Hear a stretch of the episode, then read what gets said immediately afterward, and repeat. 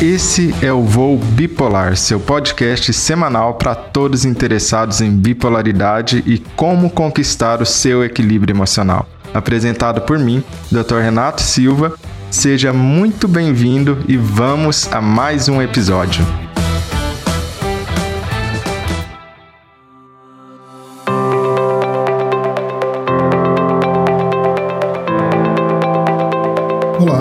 Conversaremos sobre algumas questões super relevantes quando o assunto é bipolaridade ou mesmo outros transtornos de humor, como a depressão unipolar, por exemplo. E hoje nós vamos fazer uma recapitulação geral, um resumo completo, né, de todo o conteúdo dessa semana de transtorno de humor. Na primeira aula, a gente conversou principalmente sobre as questões mais fundamentais de transtorno de humor, como, por exemplo, a quantidade de pessoas ali na população que tem transtorno de humor. Se você se lembra bem, ou você pode estar aprendendo agora mesmo, cerca de 20% das pessoas em algum momento ao longo da sua vida irão ter um episódio de depressão na sua vida. Veja bem, nós estamos falando de 20% das pessoas ao longo da vida inteira terão um episódio de depressão. E essa estatística está se referindo à depressão, o que não quer dizer se é depressão unipolar ou depressão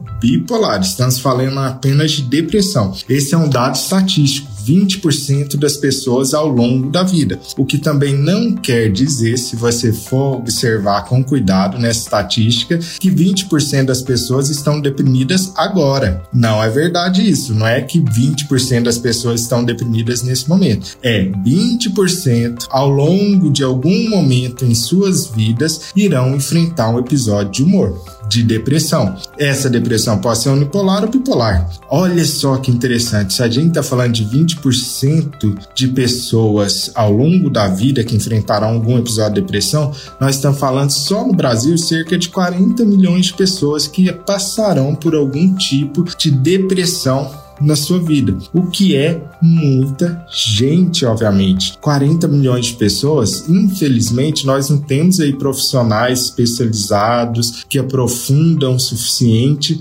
para atender todos esses pacientes. Então, é uma área que está muito carente de profissionais que se aprofundam, se especializa nisso em transtornos de humor para poder dar aquele diagnóstico mais correto, mais assertivo e dar o tratamento mais correto, mais assertivo de maneira geral. É, se você for perguntar para as pessoas em geral que sofrem ou com depressão ou com bipolaridade, por exemplo, você verá a dificuldade que essas pessoas têm em encontrar um profissional que verdadeiramente conheça sobre transtorno de humor. É difícil de encontrar. Então a gente tem uma área com muitas pessoas sofrendo e precisando de ajuda e poucos profissionais que existe uma escassez de profissionais que se aprofundaram nesse conteúdo.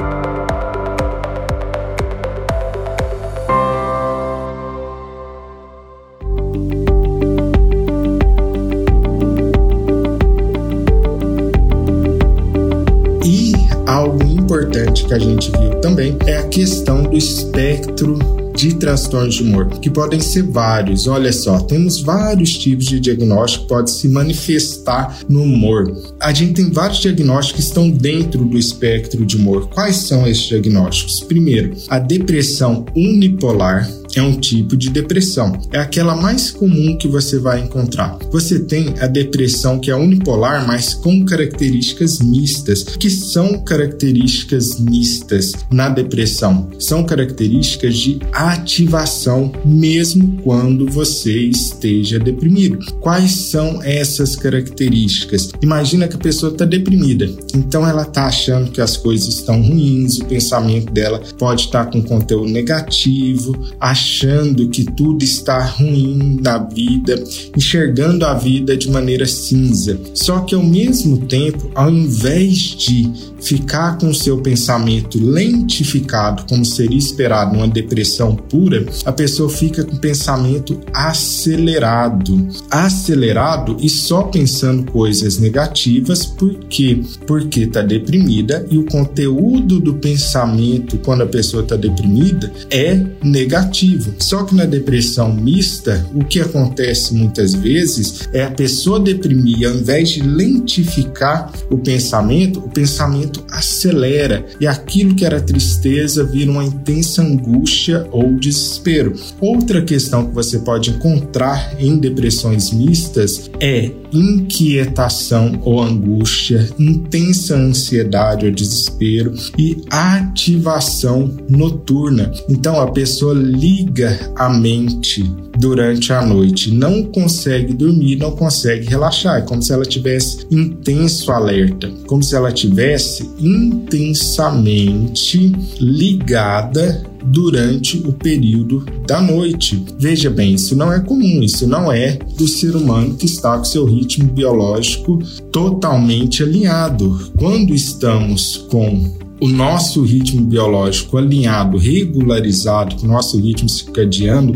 adequado, você vai diminuindo a sua energia ao longo do dia. Você acorda com muita energia, vai diminuindo essa energia à medida que você cansa, que você trabalha, que você faz suas coisas, que você raciocina, pensa, se relaciona com as pessoas. Essa energia vai sendo gasta até que chega à noite, a sua energia está baixa, você já está com aquele soninho, com aquela sonolência e vai dormir. Esse é o normal quando se está com ritmo biológico adequadamente regulado. Quando a pessoa está em um episódio de depressão mista ou quando a pessoa está em uma desregulação de ritmo biológico, seja interna ou seja externa, o que que vai acontecer com a pessoa? Pode inverter esse ritmo biológico. Agora, durante a manhã, a pessoa está cansada, sem energia, desanimada. E quando chega à noite, ela fica ativada, ligada, cheia de energia. Pode ficar com pensamento acelerado, pode ficar inquieto de tanta energia física,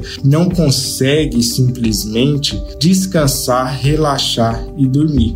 Então, dá uma olhada se isso acontece com você ou se você é profissional de saúde, se isso acontece com alguns seus pacientes. Essa inversão do ritmo biológico que é relativamente comum durante episódios mistos de humor, mas não apenas em episódios mistos de humor. Em outras situações também tem isso. Veja bem, essa é uma coisa importante. Depressão mista pode existir mesmo em pessoas que não têm bipolaridade. Pelo menos pelo manual diagnóstico oficialmente, existe a depressão mista sem ser bipolar. Porém, a gente já sabe, se você está diante de um quadro de depressão mista, existe uma possibilidade maior de que aquela pessoa vai abrir um quadro de bipolaridade mais tarde na vida. Além disso, o bipolar faz muito mais episódios de depressão mista do que aquele paciente, do que aquela pessoa que não é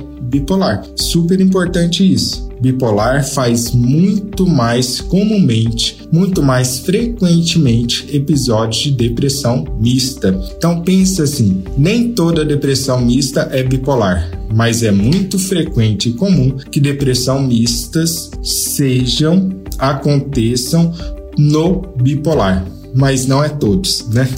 Nem toda depressão mista é bipolar. E olha que interessante, quando estamos falando de regular o ritmo biológico no bipolar, nós estamos falando simplesmente do fator mais importante possível como estratégia de tratamento não farmacológica para o bipolar. O que, que seria isso? De todas as intervenções não farmacológicas, a mais importante para o bipolar é a regulação do seu ritmo biológico, é a regulação do seu ritmo circadiano e do seu sono. Existe inclusive toda uma abordagem especializada em terapias que basicamente se dedica a regular o ritmo biológico do paciente. Porque para regular o ritmo biológico da pessoa que tem bipolaridade, assim como de todo ser humano, mesmo que não tenha bipolaridade, existem algumas coisas que são essenciais de regular. Essas algumas coisas são, principalmente, anota aí, é algo que se chama Zeitgebers, né?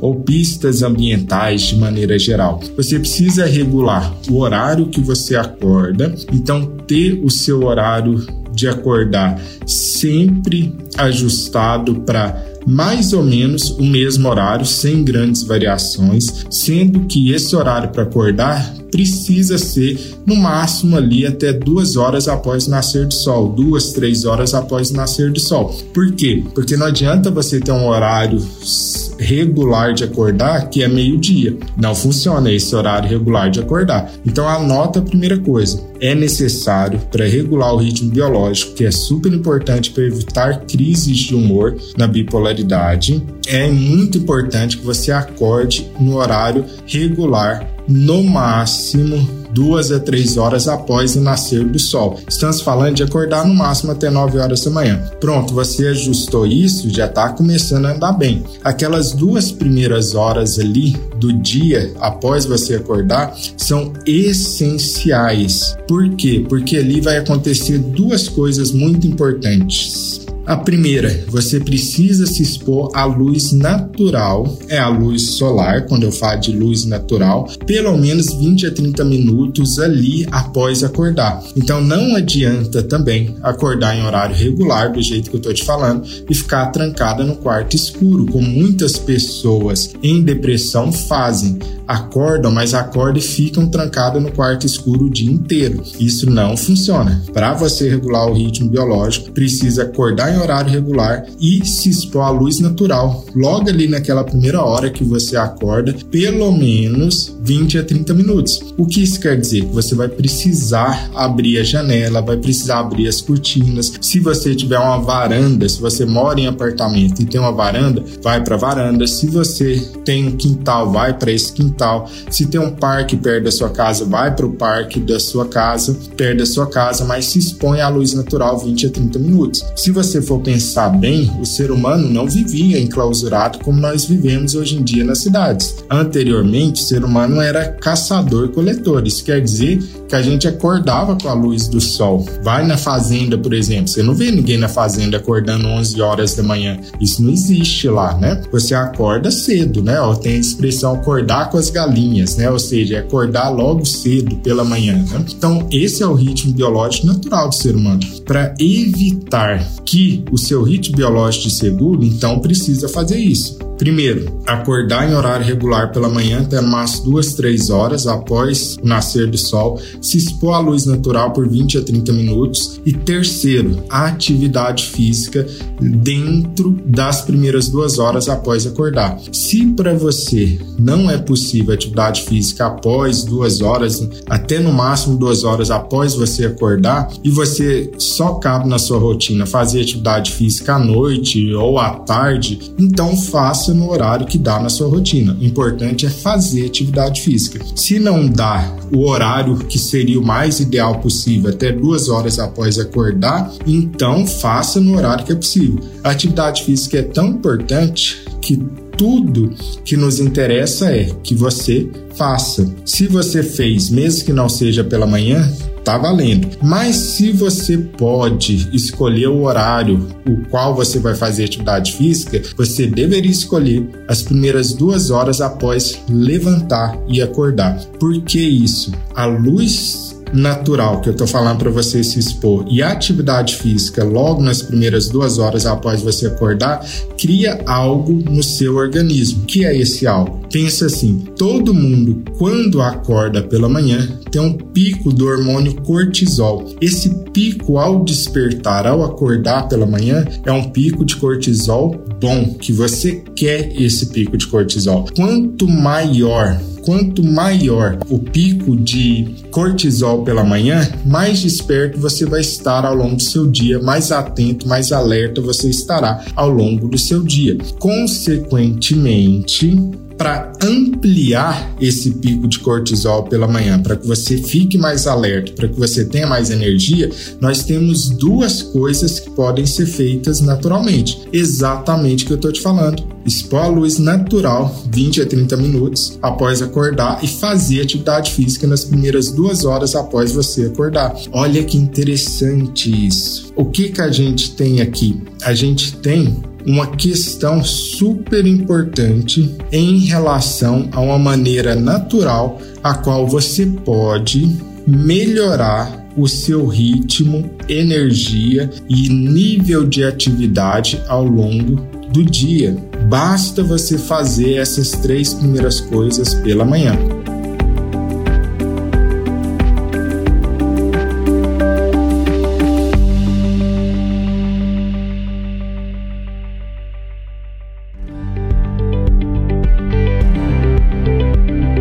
Outra coisa importantíssima, já que a gente está falando de regular o ritmo biológico. Você já notou três grandes coisas aí. E eu até expliquei para você sobre como essas coisas são importantes e por que, que elas são importantes. Primeira coisa, acordar no horário regular pela manhã, até no máximo duas, três horas após o nascer do sol. Segunda coisa, se expor à luz natural por pelo menos 20 a 30 minutos. Terceira coisa, atividade física nas primeiras duas horas do dia, se isso for possível na sua realidade, na sua rotina. Esse é o horário ideal. Se não é possível para você, faça atividade física quando der. É tão importante que quando der, faça atividade física. E quarta coisa super importante quando você está deprimido ou deprimida e que você, se for psicólogo, psicóloga ou se for médico, precisa orientar o seu paciente. Não pode pular café da manhã. Tem vários estudos mostrando que o café da manhã é uma refeição super importante para pessoas que têm algum tipo de transtorno de humor. Então é importante de não pular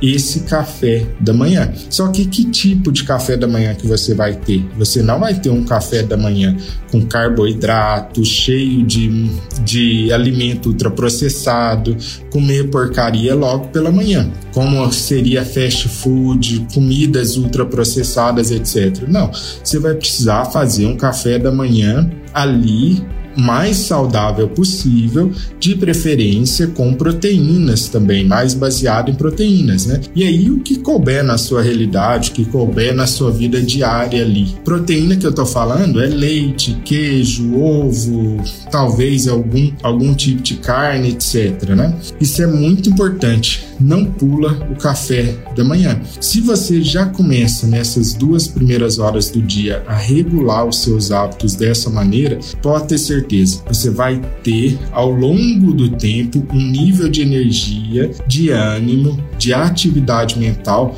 muito melhor, porque você vai conseguir regular melhor seu ritmo biológico. Ah, Renato, e às vezes eu ouço isso e alguns de vocês falam isso. Eu tentei isso que você está falando aí durante dois, três dias e não funcionou. É, é porque você tentou só dois, três dias. Isso não é algo assim, não existe mágica, não existe pílula mágica, não existe algo que você faça e, nossa, de repente tudo mudou. Não, não é isso. É um acúmulo de uma série de hábitos, de bons hábitos e hábitos saudáveis, hábitos que regulam seu ritmo biológico. Não é só dois ou três dias. A gente precisa de semanas, meses fazendo isso adequadamente e você perceberá o seu ritmo biológico começa a ficar cada vez mais ajustado. O seu ritmo biológico começa a ficar cada vez melhor. E por que ritmo biológico importa tanto para o bipolar? Eu explico apenas sobre cronobiologia.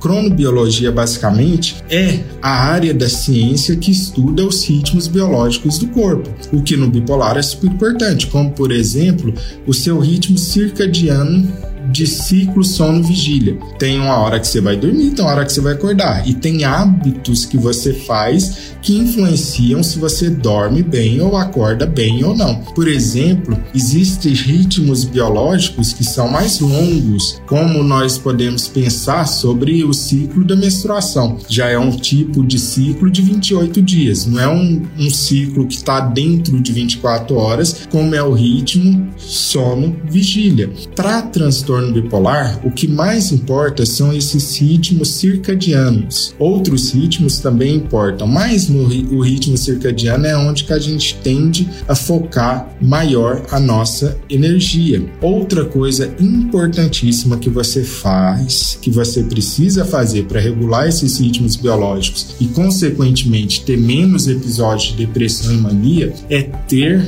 horário fixo, regular horários regulares para refeições. Por incrível que pareça, o horário que você se alimenta influencia no seu ritmo, energia e ritmo biológico. Se você tem refeições em horários muito irregulares, como a maioria, ou pelo menos Muitas pessoas que são bipolares têm refeições em ritmos regulares, em horários diferentes a cada dia. Isso atrapalha a sua energia física e mental. Isso quebra o seu ritmo biológico e, consequentemente, impede ou piora muito os seus episódios depressivos. Piora os sintomas de episódios depressivos e impedem a sua recuperação. Essa questão, e pode aí pensar se isso acontece ou não. De durante uma depressão, a pessoa passa longas horas em jejum sem se alimentar. Então ela fica 10, 12 horas sem comer nada durante o dia. De repente, à noite, ataca a geladeira, come um monte de comida ultraprocessada, um monte de carboidrato, ou seja, um ritmo completamente irregular de comer. Por quê? Qual que é o ritmo ideal de comer? Quando estamos falando ritmo ideal de comer, eu estou falando ritmo ideal de comer para aquela pessoa que está está querendo fazer uma dieta visando melhoria de sintomas de humor. É não pular o café da manhã e, em geral, a maior quantidade de comida está mais cedo durante o dia, quando tem sol, e uma menor quantidade de comida depois do sol se pôr. Simplificando, é claro, vários e vários estudos que mostram isso. Você deve comer mais durante o dia do que você come à noite. Então, a maioria das suas calorias deve estar, devem ser ingeridas no período diurno com o sol, ao invés do período noturno. Isso acontece porque é uma inversão de ritmo biológico super comum que o bipolar passa. Não só bipolar, mas pessoas com depressão unipolar, por exemplo, que é o que? É inverter o ritmo biológico, é inverter os ritmos biológicos, tá bom? Então, a gente tá falando sobre regular o ritmo biológico de maneira geral, certo? Como é essa questão de regular o ritmo biológico da pessoa? Para regular o ritmo biológico de alguém, eu estou fazendo um resumo completo até agora para você. Olha o que, que nós falamos até agora. Então, se você está voando ou perdeu alguma parte aí, anota, corre e anota que eu vou resumir. Acordar sempre no mesmo horário, no máximo até duas, três horas após a, o nascimento nascer do sol, fazer, se expor à luz natural por 20 a 30 minutos nessas primeiras duas horas, fazer atividade física, se possível, nas primeiras duas horas após você acordar. Se isso não é possível, faz na hora que der. Quarto, comer em horários regulares e marcados. Quinto, comer muito mais durante o período diurno, quando o sol está no, no, no céu, do que durante a noite. E quinto, e muito importante para regular o seu ritmo biológico, é ter um tipo de rotina relativamente regular na sua vida. Outra questão super importante para a regulação do seu ritmo biológico é não utilizar substância, substâncias que vão disruptar, que vão quebrar o seu ritmo biológico natural. Quais são essas substâncias? Primeiro, é óbvio que o uso de drogas podem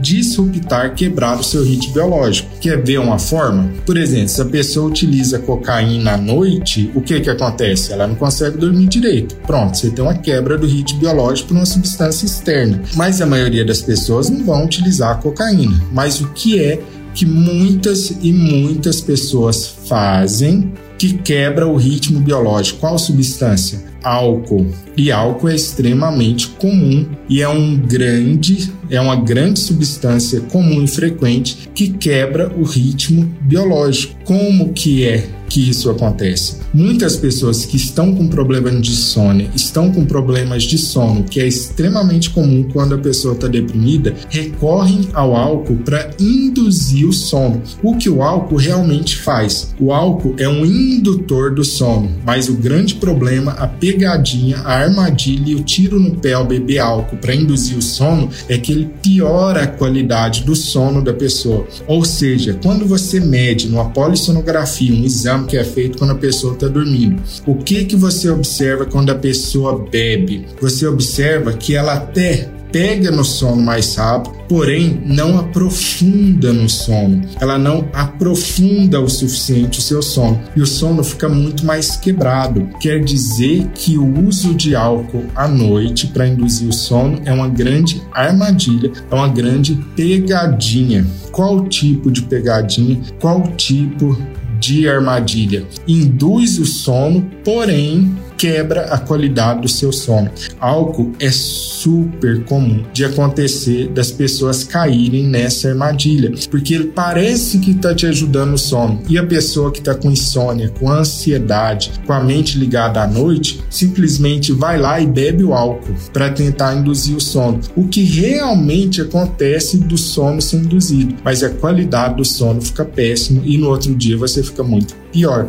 Quer ver outra substância que é super comum?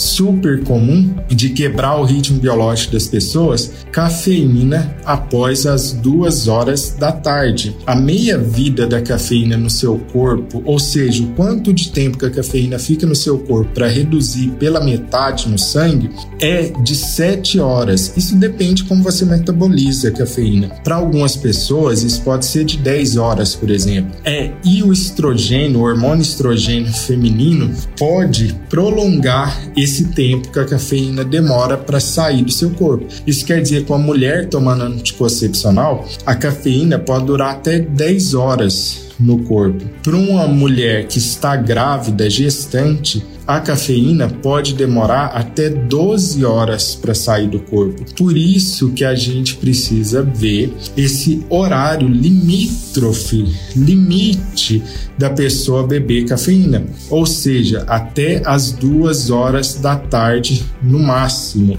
Então, se a pessoa bebe o café depois das duas horas, ela pode ter uma dificuldade para iniciar o seu sono. Essas são as pegadinhas mais comuns, substâncias que alteram o ritmo biológico. Álcool, cafeína e outros tipos de drogas que também podem fazer a mesma coisa que essas drogas fazem. Com uma pegadinha aqui que eu preciso te alertar sobre isso. Tem muitas coisas que têm cafeína e não são café. Por exemplo, eu tinha uma paciente lá atrás, tem muito tempo, que ela falava para mim que não bebia café mas ela tinha problema de sono. O que que acontecia com essa paciente? Ela tomava remédio para dor de cabeça à noite e alguns remédios para dor de cabeça à noite contêm grande quantidade de cafeína. Você tem remédios que são vendidos sem receitas para dor de cabeça na farmácia que contém até 30, 50 miligramas de cafeína por comprimido.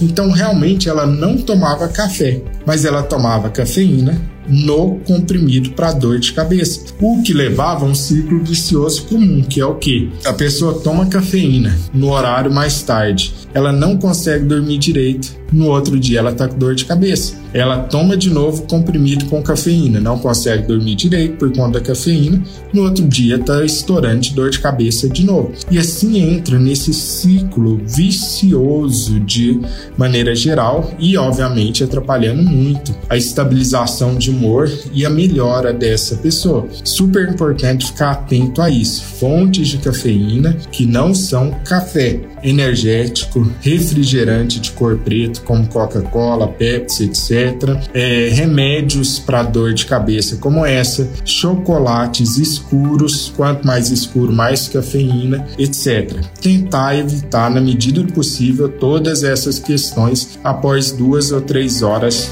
da tarde.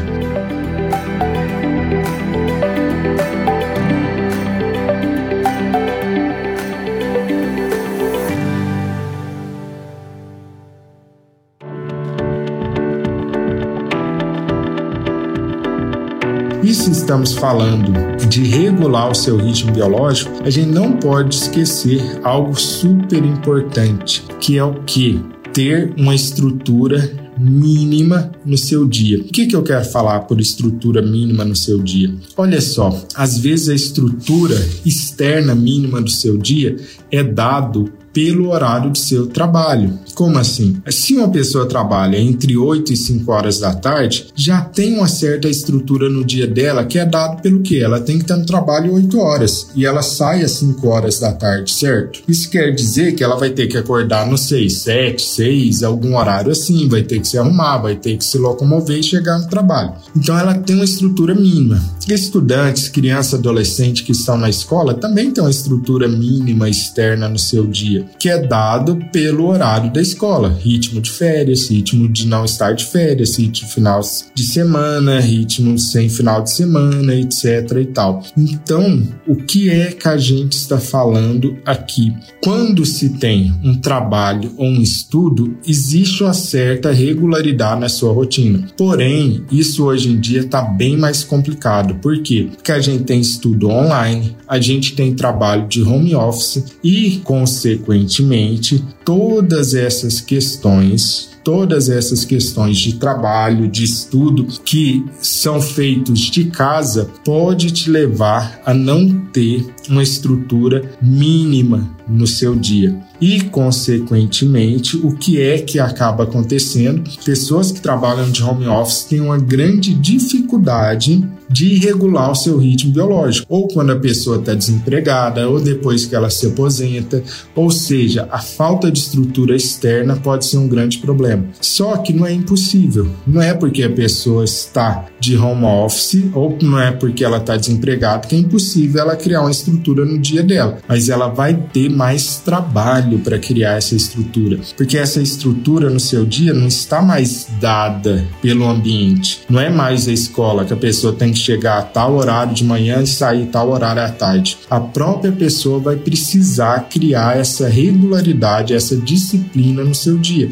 Isso é mais difícil se você está sem um emprego, se você está aposentado ou se você trabalha de home office, porque agora essa disciplina, esse trabalho essa organização, essa disciplina e constância precisa partir de dentro para fora, de uma estrutura interna para fora, não é mais dada. Pode ser um desafio significativo, um desafio importante para pessoas que tenham dificuldades em manter rotina e regularidade. E aqui eu quero deixar uma dica importantíssima para você, começando com uma pergunta. Se você acha que ter rotina é ruim, que ter rotina é a coisa mais impossível do mundo, que você nunca teve rotina na sua vida, isso é sintoma. Ser humano é, de maneira geral, um animal de hábitos. Nós formamos hábitos, porque o hábito nada mais é que um atalho no seu cérebro que faz você ser mais eficiente e gastar menos energia. Então, formar hábitos é o que o ser humano faz regularmente. Consequentemente, o ser humano, na maioria das vezes, tem rotina regular. Toda vez que você vira e fala assim: Eu não tenho rotina nenhuma, eu acho impossível ter rotina, isso é sintoma de alguma coisa. Não ter rotina, achar que é impossível não ter rotina é sintoma. Ah, mas eu sempre fui assim a minha vida inteira. É, então a vida inteira você está sintomático por alguma coisa. Será que é TDAH? Será que é bipolaridade? Será que é simplesmente má formação de hábitos diários, etc., de ritmo biológico? Porque não existe isso. Um ser humano saudável fisicamente, mentalmente, vai estabelecer rotinas. Quando você vê e coloca coloca seres humanos isolados, sabe o que, que esses seres humanos fazem? Eles formam uma rotina para eles, mesmo isolados, eles formam rotinas para eles. Eles começam a acordar mais ou menos no mesmo horário, fazer certas coisas mais ou menos no mesmo horário. Toda vez toda vez que você não consegue de maneira alguma estabelecer rotina, pode ter certeza que isso é um indicativo, isso é um sinal de algum sintoma que está ocorrendo. Rotina salva, rotina é saudável. E quando eu estou falando de ter rotina, eu não estou falando de ter uma rotina militar que você odeia, tipo de Ah, eu acordo às 7 e 3 da manhã aí eu me exponho à luz sol entre 7h05 e 7h25 e se eu não fizer isso, meu Deus do céu, minha vida acabou. Não, eu não estou falando disso. Eu estou falando de uma rotina regular mínima que vai dar certas flutuadas mesmo, como é do ser humano flutuar, mas que não saia muito. Então, se 80% dos dias, 90% dos dias, 80% dos dias você conseguir manter a mesma rotina com hábitos saudáveis, está ótimo, está excelente. Não precisa ficar se cobrando perfeição. Então não fique se cobrando perfeição, rotina extremamente fixa. Não é isso que eu estou falando. As pessoas confundem isso. O que eu estou te falando é de uma rotina regular baseada em hábitos saudáveis que mantém o seu ritmo biológico ajustado e com isso você vai ter uma vida física e mental muito melhor. Como que você começa montando essa rotina? Uma ajuda de uma agenda, por exemplo, ou começa a colocar por uma coisa só no seu dia. Por exemplo, existem hábitos que são hábitos guias. Tem alguns tipos de hábitos que puxam vários outros hábitos juntos. Um desses hábitos é atividade física. Quando você está fazendo atividade física com regular, em geral, o seu sono vai melhorando também. Tanto porque você está cansado, como porque você está fazendo atividade física regular e com isso você vai ajustando. Quem sabe você começa a beber menos quando você está fazendo atividade física, porque você percebe que fazer atividade física depois de ter bebido na noite anterior, além de não gerar ganhos na atividade física, vai piorar. Outra questão, por exemplo, que eu posso dar um depoimento meu é quando eu faço atividade física, eu como melhor. Quando eu não faço atividade física, eu como uma porcaria. Eu só fico comendo doce, porque eu adoro doce, né? Mas quando eu faço atividade física, eu me alimento muito melhor. O que é que está acontecendo? O que, é que tem a ver atividade física comigo, com a minha dieta melhorar. Um hábito saudável vira um hábito guia que puxa os outros hábitos juntos. Isso quer dizer que eu posso te deixar até o meu próprio depoimento, né, até te falar que isso acontece comigo, que é quando eu faço atividade física eu durmo melhor e eu me alimento melhor. Isso é simplesmente um hábito saudável puxando os outros hábitos saudáveis. E isso é super importante. A atividade física é um exemplo clássico de um hábito é, super saudável e que puxa outros hábitos saudáveis ao mesmo tempo, certo? Então, se você está com a sua rotina bagunçada, se o seu ritmo biológico está todo bagunçado, não se desespere tentando consertar tudo ao mesmo tempo. Você não precisa consertar tudo ao mesmo tempo e isso ninguém consegue, isso é impossível. O que você precisa é fazer o que? Busca um hábito saudável e firma nesse hábito saudável. Escolhe um é sua alimentação, é sua atividade física, é o seu horário de dormir, não importa. Escolhe apenas um. Não fica tentando consertar tudo de uma hora para outra e agora vai ser a revolução da vida da noite para o dia. Não, fixa em um e fica naquele hábito saudável. Você verá que esse hábito saudável lentamente irá buscando, puxando outros hábitos saudáveis juntos. Se eu puder te falar qual que é o melhor qual que é o melhor hábito saudável guia para puxar outros juntos é atividade física, né? É, e todo mundo sabe que eu não sou um grande fã de atividade física e que eu faço na obrigação. Por que, que eu falo isso? Porque tá bem claro que atividade física melhora a cognição, previne demência e leva a pessoa a ter uma vida física e saudável muito melhor. Então o pessoal tava brincando comigo aí nos stories, né? Vocês mandam mensagem lá nos stories falando que ah, agora você tá até malhando de domingo, né? Agora tá gostando de malhar, né? Não, eu não tô gostando de malhar, viu? Eu já te deixo bem claro. Toda vez que eu vou, eu vou numa base do esforço e pelo conhecimento de que a atividade física, de longe, é a melhor coisa que você pode fazer por si mesmo no futuro. Então, qual que é o melhor presente que você pode se dar para o seu eu do futuro? A atividade física hoje é o melhor presente. Previne demência no futuro, previne perda de autonomia e independência. E quando eu estou fazendo falando de atividade física, eu estou falando que é importante fazer exercícios aeróbicos que vão aumentar o seu VO2 máximo, como corrida, bicicleta, qualquer tipo de aeróbico que você goste, você pode fazer e também musculação para ganhar massa magra. Essas duas coisas são importantes para que você viva mais e melhor ao longo do tempo, tá bom?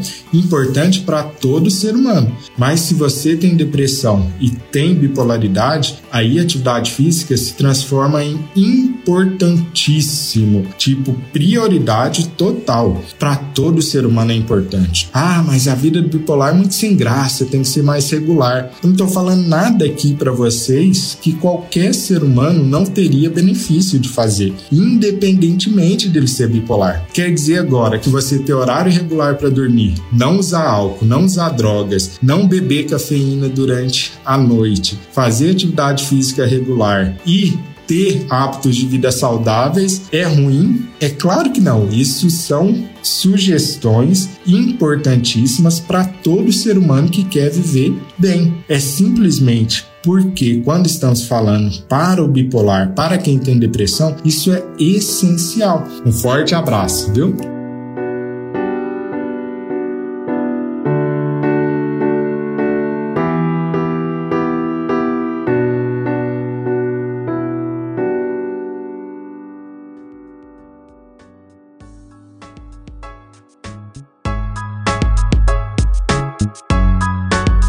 Esse foi mais um podcast Voo Bipolar. E não se esqueça de assinar e compartilhar esse podcast. Assim você ajuda essa mensagem a ir mais longe e chegar a mais pessoas que precisam dessas informações para conseguir seu equilíbrio emocional. Todo material anexo que seja relevante ao episódio de hoje, assim como nossos contatos em outras plataformas, estão no site linktree. Renato Silva. Até a próxima!